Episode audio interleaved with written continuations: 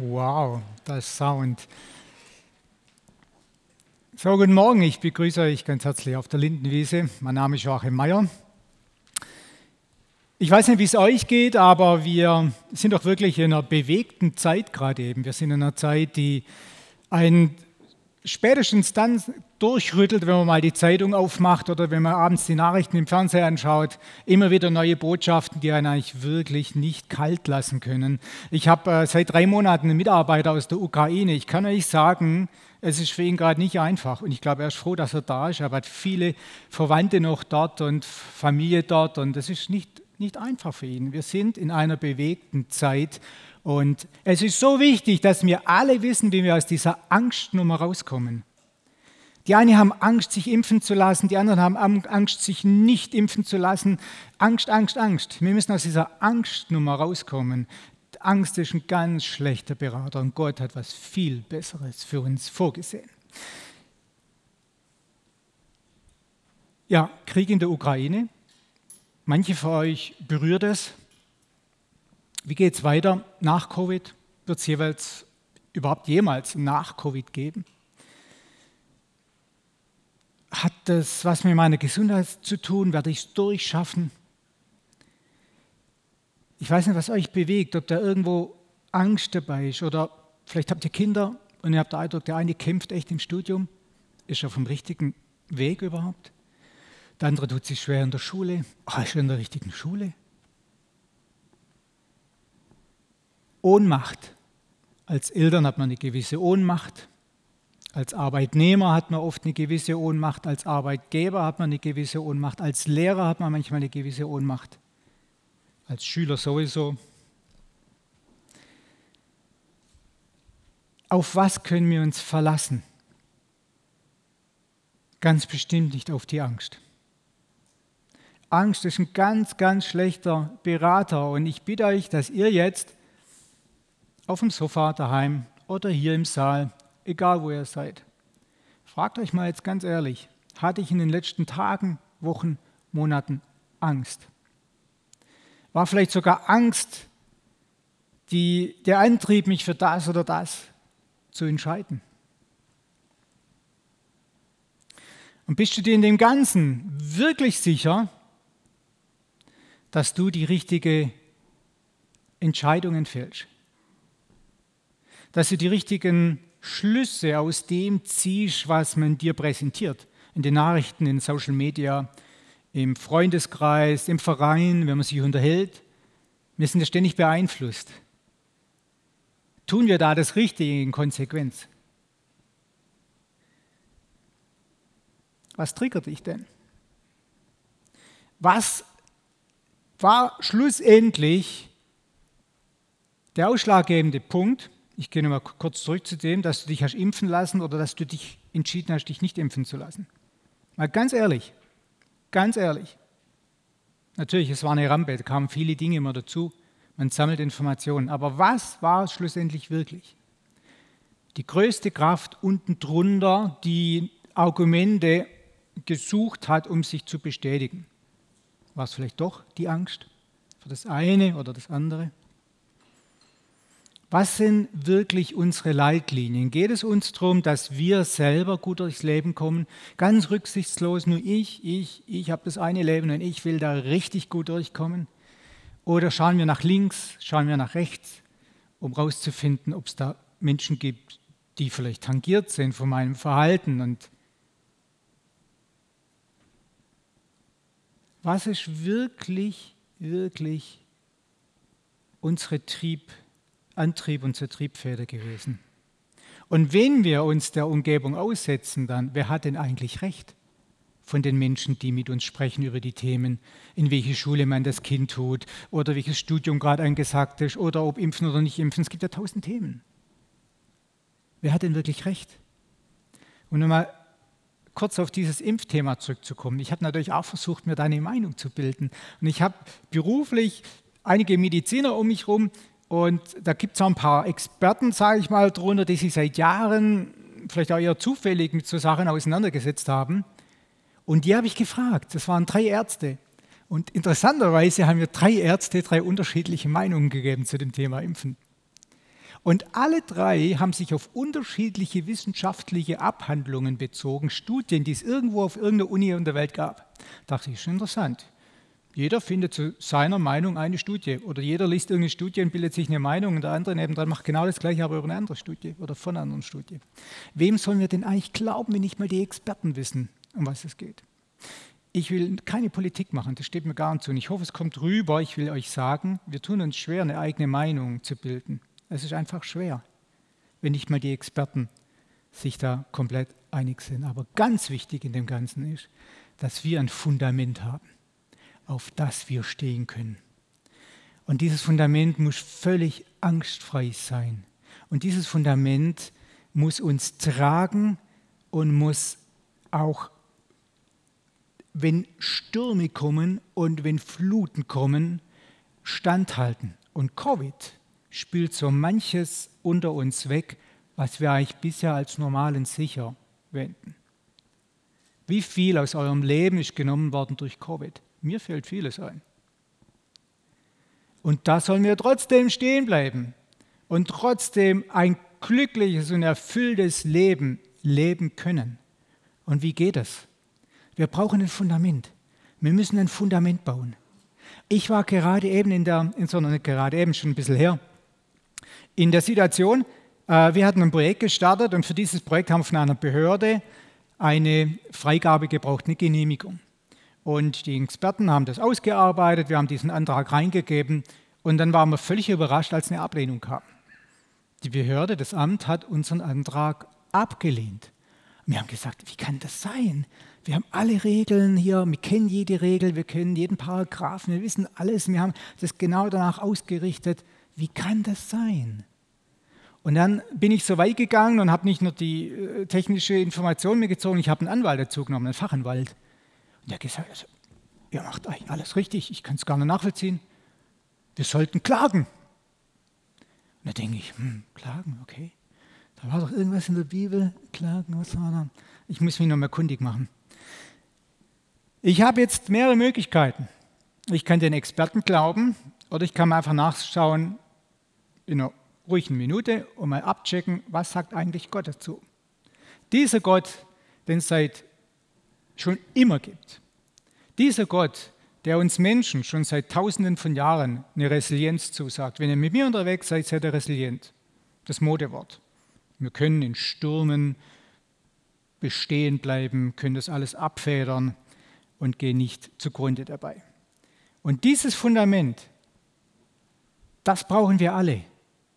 Das ist so wichtig, dass wir wissen, auf was können wir wirklich uns abstellen und draufstehen. Und wenn du Angst hattest in der Vergangenheit, und es gab eine Phase in meinem Leben, da hatte ich Angst vor was anderem, das war was anderes, und das hat mich regelrecht krank gemacht. Richtig krank. Und wenn du Angst hast in deinem Leben oder Angst hattest, dann müssen wir uns gemeinsam Gottes Wort anschauen, das in 2. Timotheus 1, Vers 7 sagt, denn Gott hat uns nicht gegeben den Geist der Furcht, sondern der Kraft und der Liebe und Besonnenheit. In dem Moment, wo in mir drin Angst zu finden ist, bedeutet es, dass der Heilige Geist nicht auf dem Thron meines Lebens sitzt. Das bedeutet, dass Gott nicht der Chef meines Lebens ist, sondern dass ich anderes habe groß werden lassen in mir drin. Und ich bitte euch, dass ihr heute Morgen euch reflektiert, euch überlegt, wo stehe ich eigentlich? Habe ich Angst? Jeder von euch, der sagt, ja, ich habe eigentlich Christus in meinem Leben, der, Jesus ist mein Herr und ich habe den Heiligen Geist in mir, der muss sich fragen, ob Angst irgendeine Berechtigkeit in seinem Leben hat. Und die ganzen Fragen, die euch bewegen, rund um Impfen oder Nicht-Impfen, rund um irgendwas sonst in eurem familiären oder beruflichen Kontext. All diese Fragen dürfen wir ohne Angst anschauen und ohne Angst bewerten mit Gottes Hilfe, mit seinem Wort als Leitlinie. Wir sind beim ersten Leitmotiv. Ich möchte euch drei Leitmotive mitgeben, mit denen ihr jede Frage in eurem Leben beantworten könnt. Völlig angstfrei. Jede Frage. Erstens, Gehorsam. Gehorsam gegenüber Gott. Denn dieses, dieses Gehorsamsein bringt uns Sicherheit. Das bringt so eine enorme Sicherheit rein. Die Bibel ist voll von Geschichten, wo man sieht, dass Menschen, mit, die mit Gott unterwegs waren und gehorsam waren, schlussendlich das große Ziel erreicht haben. Menschen, die sich unterwegs mal kurz selber geholfen haben, das war immer eine schmerzvolle Erfahrung für diese Personen schlussendlich. Gehorsam gegenüber Gott bringt uns Sicherheit. Und in Matthäus 7 steht, ein jeder nun, der diese meine Worte hört. Das beziehe ich auf die Verheißungen, auf Gottes Gebote, auf Gottes Zusagen. Ein jeder nun, der diese meine Worte hört und sie tut, den will ich mit einem klugen Mann vergleichen, der sein Haus auf den Felsen baute. Und was brauchen wir gerade mehr wie ein Haus, das auf dem Fels steht? Ein Lebenshaus, das auf einem Felsen steht. Das ist so wichtig. Und schaut mal, wie man hier ganz nah an der Wasserkante auf dem Bild, ihr seht es vielleicht rechts unten, ganz nah an die Wasserkante ran, kann man extrem hohe Häuser bauen. Ich glaube jetzt hier Manhattan, Hudson River. Man kann das tun weil man vorher das Fundament bereitet hat. Und so ist es auch mit uns in unserem Leben. Wenn wir Entscheidungen treffen müssen, müssen wir das Fundament bereiten. Wir brauchen ein Fundament in unserem Leben. Und das ist der Grund, warum ich bei den Rangern bin. Wir möchten den Kindern ein Fundament, solange sie Kind sind, schon ein Fundament geben für ihr Leben, dass sie draufstehen können, egal was kommt, dass sie sich für den richtigen Beruf entscheiden können, dass sie sich für die richtige Verhaltensweise entscheiden können, in der Schule, im familiären Umfeld, egal wo sie sind, damit es ihnen gut geht. Denn Menschen, die nach Gottes Regeln leben, denen geht es gut. Die sind beliebt, die sind anerkannt als Menschen, die Frieden bringen, die Wärme bringen, die Liebe bringen, denen man vertrauen kann. Und das ist so was Großes und Schönes. Und auch das ist ein Fundament, auf das man draufstehen kann im Leben. Als nun der Platzregen fiel, geht diese Sache weiter, dieses Gleichnis von Jesus, und die Wasserströme kamen und die Winde stürmten und an dieses Haus stießen, fiel es nicht, denn es war auf den Felsen gegründet. Wenn der Hudson River vielleicht mal eine Sturmflut abkriegt oder so, wenn, keine Ahnung, wenn es da vielleicht ein Hurricane gibt oder irgendwas, ich gehe davon aus, dass dieses Haus stehen bleibt, weil das Fundament gut ist. Und so ist es bei uns auch. Wir können stehen bleiben, wenn das Fundament, unser Fundament, das Richtige ist. Auf der anderen Seite, wir können uns immer entscheiden. Wir können uns auch auf was anderes entscheiden. Dinge, die uns Fundament geben und nichts mit Gott zu tun haben, die neben Gott herlaufen. Und wir sehen so oft, so oft, wie Leben in die Brüche gehen, wie Ehen in die Brüche gehen, wenn sie nicht ein gemeinsames Fundament hatten, das belastbar war. Und jeder, der diese meine Worte hört und sie nicht tut, hier wird das angesprochen durch Jesus, wird einem törichten Mann gleich sein, der sein Haus auf Sand baute. Als nun der Platzregen fiel, Corona kam, die Ehekrise kam, das Problem im Studium kam, das Problem im Beruf kam, das Problem in der Schule kam, und die Winde stürmten und an dieses Haus stießen, da stürzte es ein und es war ein gewaltiger Sturz. Und sein Einsturz war gewaltig.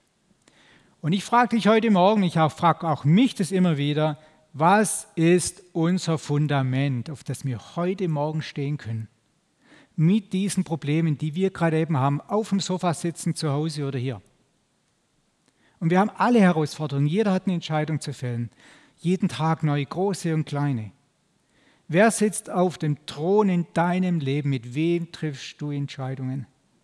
Sind es die Menschen um dich herum, die dich wirklich so beeinflussen, die Nachrichten, die Talkshows,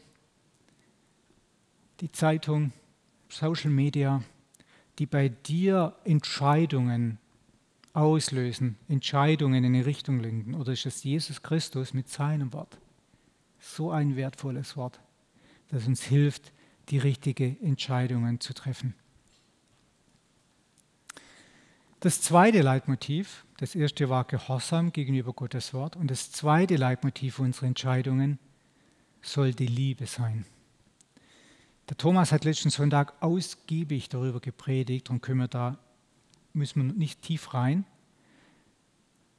Der Dan hat im Input der Woche das Thema aufgegriffen, wie wir die Feinde lieben sollen, die Menschen lieben sollen, die eine andere Meinung haben. Damit der Teufel hier zum Beispiel in unserer Gemeinde nicht Gräben schlagen kann zwischen Menschen, die für und gegen Impfen sind. Dass wir uns lieben. Und wenn wir uns zurückziehen und überlegen, wie kriege ich die Angst aus meinem Leben raus? Und ich hoffe, dass diese drei Leitmotive heute Morgen euch da eine Hilfe sind. Dann können wir uns auch völlig emotions, nicht emotionslos, aber wir können uns mit guten Emotionen begegnen, weil die Angst nicht mehr da ist. Und vielleicht revidiert der eine oder andere eine Entscheidung, bereut das eine oder andere. Leitmotiv Liebe. Das höchste Gebot ist da, sagt Jesus, Gottes Sohn. Er bezieht sich da auf 5. Mose.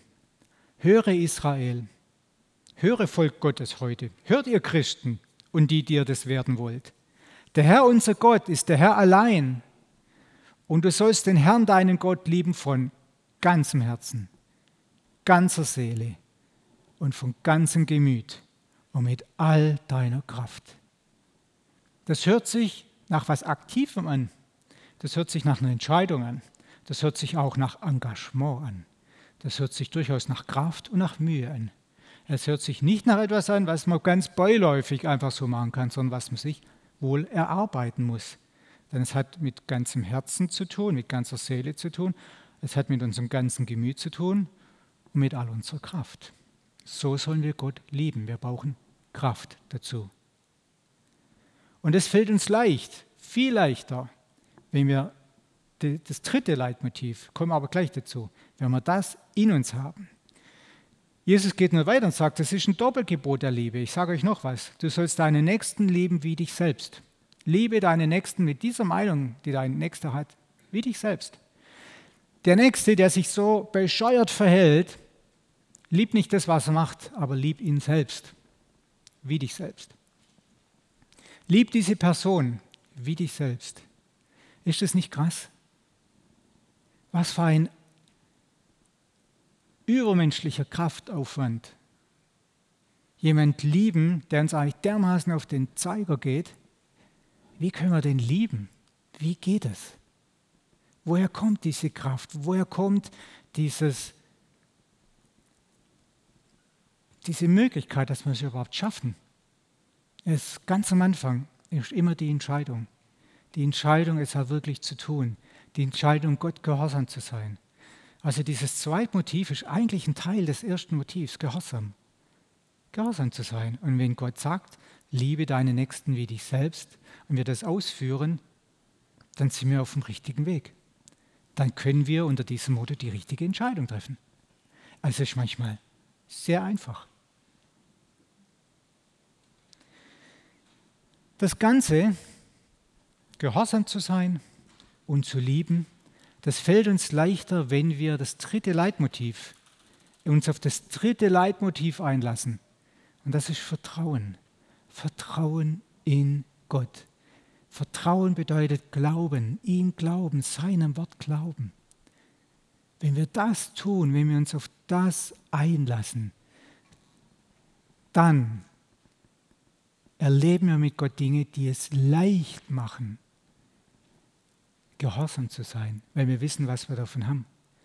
Wenn wir die Erfahrungen mitnehmen aus dem Gehorsam Gott gegenüber, was passiert, wenn wir andere Menschen lieben, dann ist das so ein Genuss, dann ist das so schön für uns selber, wenn Friede einzieht, die Bitterkeit weicht und Friede einzieht, dass wir auf dieses Lebensgefühl gar nicht mehr verzichten wollen.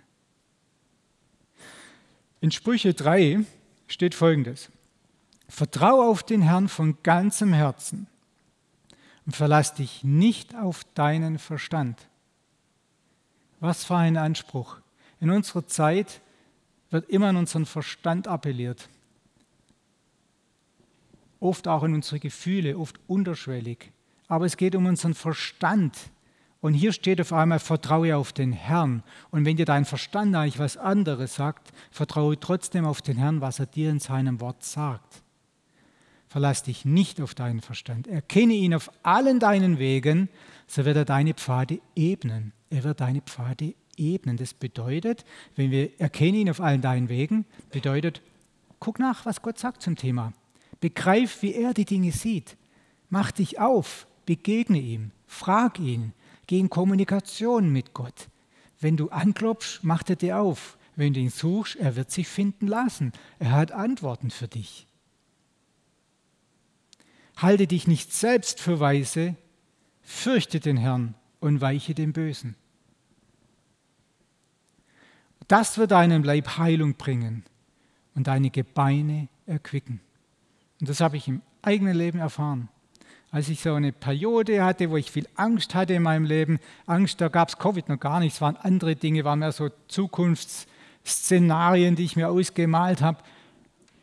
Und das hat mir wirklich zugesetzt. Und dann habe ich aber das erkannt und habe diese Angst Gott gegeben. Habe ich geguckt, was sagt eigentlich Gott zum Thema? Und dann ist so ein Friede in mir eingezogen. Und dieser Friede, dieser Heilige Geist hat mich komplett wieder geheilt. Und das ist das Schöne am Wort Gottes. Es ist nicht Theorie. Es sind nicht uralte Texte, die sich schön anhören, die uns so ein bisschen kurz ein gutes Gefühl geben, so ein bisschen Hoffnung, Zuversicht. Nein, es ist viel mehr. Gottes Wort, sagt Jesus, wird nicht leer zu ihm zurückkehren.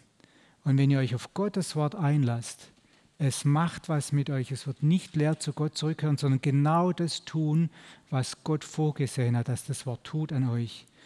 Und wenn Gott sagt, das wird euch eurem Leib Heilung bringen, eure Gebeine erquicken, heißt es, wenn ihr euch auf ihn verlasst und nicht auf euren Verstand, sondern das tut, was Gott zu euch sagt, wird es euch Heilung bringen. Ein Körper, Geist und Seele. Und das ist so schön, ich darf es erfahren. Für mich ist das, ich kann es unterschreiben, wie es drin steht. Aber das Ganze ist eine Entscheidung und das wird uns nicht abgenommen. Wir müssen uns entscheiden. Und es braucht Mut, das braucht wirklich Mut manchmal so eine Entscheidung. Bei unserem Projekt zum Beispiel gab es eine Einspruchsfrist, die musste ich halten oder verstreichen lassen. Das war eine Entscheidung. Und wenn die verstrichen ist, gibt es kein Zurück mehr. Was, was soll man da tun?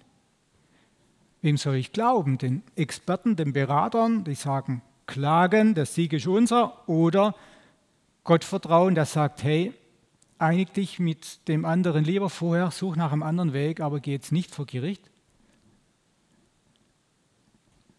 Wie können wir das tun? Da ist ein Risiko dabei. Und der Grund, warum ich heute eine Ranger-Kluft anhabe, ist dieser Sticker hier.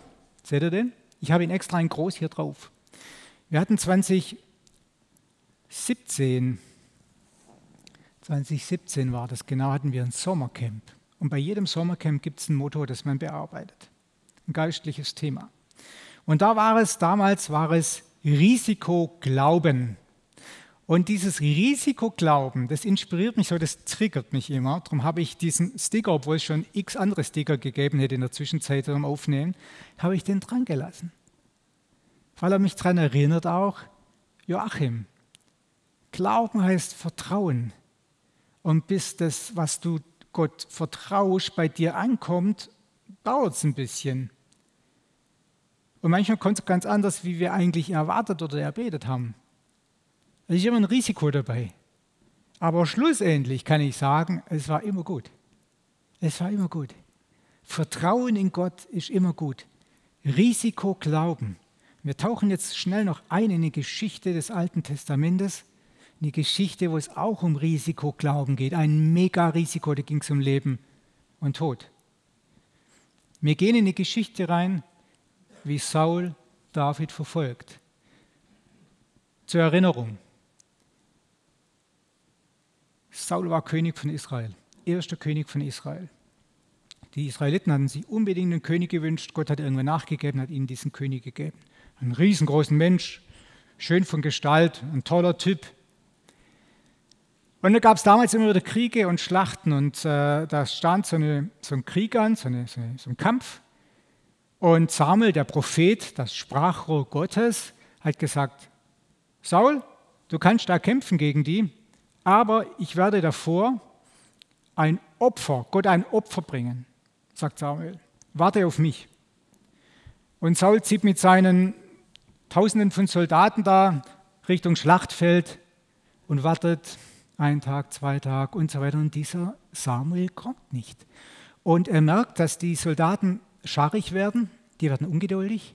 Und manche sagen also, wir haben den Eindruck, dass der Saul, der hat es überhaupt nicht auf der Reihe. Der, der traut sich nicht, der hat Angst. Also mit so einem, ich glaube, wir gehen jetzt wieder heim. Und er merkt es, er spürt es, es wird ihm zugetragen. Er sagt, okay, also ich bin Chef hier, ich muss mich entscheiden und ich entscheide mich, entscheide mich jetzt so, wenn dieser Samuel jetzt nicht kommt, ich will jetzt nicht mehr warten, ich bringe das Opfer jetzt selber. Und so hat er es gemacht. Er hat das Opfer gebracht. Und dann kommt Samuel. Und Samuel sagt ihm, weil du nicht gehorsam warst, wirst du deine Königskrone verlieren. Saul kriegt irgendwann mit, dass ein Junge namens David gesalbt worden ist zum König. Und das ist eine lange Geschichte, extrem spannend. Einer meiner Lieblingsstories in der Bibel. Das ist ja ein unglaublicher Roman, regelrecht. Unglaublich cool. Und an einem Punkt wird David mit seinen 300 Freischärlern, der hat so eine Gruppe um sich geschart, wird er verfolgt von Saul, mit einer Riesenarmee von Saul. Und sie verdrücken sich in die Wüste, in die Höhlen dort. Und genau hier steigen wir jetzt ein. Und David zog von dort hinauf und blieb in den Bergfesten bei Engedi. Karges Land dort. Als nun Saul zurückkam von der Verfolgung der Philister, als er kam gerade von der Schlacht, wurde ihm gesagt, siehe, David ist in der Wüste Engedi. Und Saul nahm 3000 erlesene Männer aus ganz Israel und zog hin. Also seine Eliteeinheit. David sein, samt seinen Männern zu suchen bei dem Steinbockfelsen. Da war ich jetzt noch nicht. Und als er zu den Schafhürden und als er kam zu den Schafhürden am Wege, war dort eine Höhle. Und Saul ging hinein, um seine Füße zu decken, also um ein bisschen ein Schläfchen zu machen. David aber und seine Männer saßen hinten in der Höhle, hatten sich hinten in der Höhle versteckt. Was für eine Chance. Mit einem einzigen Schwertstreich kann sich David zu einem freien Menschen machen. Mit einem einzigen Schwertstreich. Hätte er nicht mehr selber machen müssen. 300 Leute hinter ihm waren gierig drauf, das zu machen, weil jeder der 300 Leute wollte endlich frei sein, endlich nicht mehr verfolgt sein, sondern endlich mal raus können aus der Höhle in die Freiheit. Da sprachen die Männer Davids zu ihm, wow, cool, siehe, das ist der Tag, von dem der Herr zu dir gesagt hat, siehe, ich will deinen Feind in deine Hand geben, dass du mit ihm tust, was dir gefällt. Mach mit ihm, was du Bock hast, bring's zu Ende. Und David stand auf, und schnitt leise einen Zipfel von Rock Sauls. Krass. Der schneidet ein bisschen von der Klamotte weg. Ja, der hat Dachschaden. Kann man das nachvollziehen? Diese 300 Leute in der Höhle dachten, sie sehen nicht recht. Kommt er zurück mit so einem roten kleinen Zipfelchen? Pupur wahrscheinlich, keine Ahnung, so stelle ich mir es zumindest vor. Aber danach schlug ihm sein Herz. Er war mega aufgeregt, dass er den Zipfel von Roxaus abgeschnitten hatte. Und er sprach zu seinen Männern, also es wird ihm jetzt ganz mulmig, er weiß gar nicht, habe ich mich gerade richtig verhalten, richtig entschieden. War es gut? Und dann aber steht er auf das Fundament, das die Basis seiner Entscheidung war, Saul nicht zu töten. Und das kommuniziert er jetzt seinen 300 Leuten.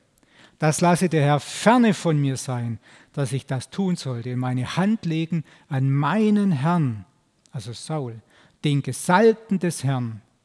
Denn er ist der Gesalbte des Herrn. Er wiederholt es zweimal, warum er es nicht gemacht hat, weil Saul, sein Feind, der Gesalbte des Herrn ist. Und wenn Gott jemand salbt, sich für diesen Menschen scheidet, dann wird David diesem Menschen nicht das Leben nehmen.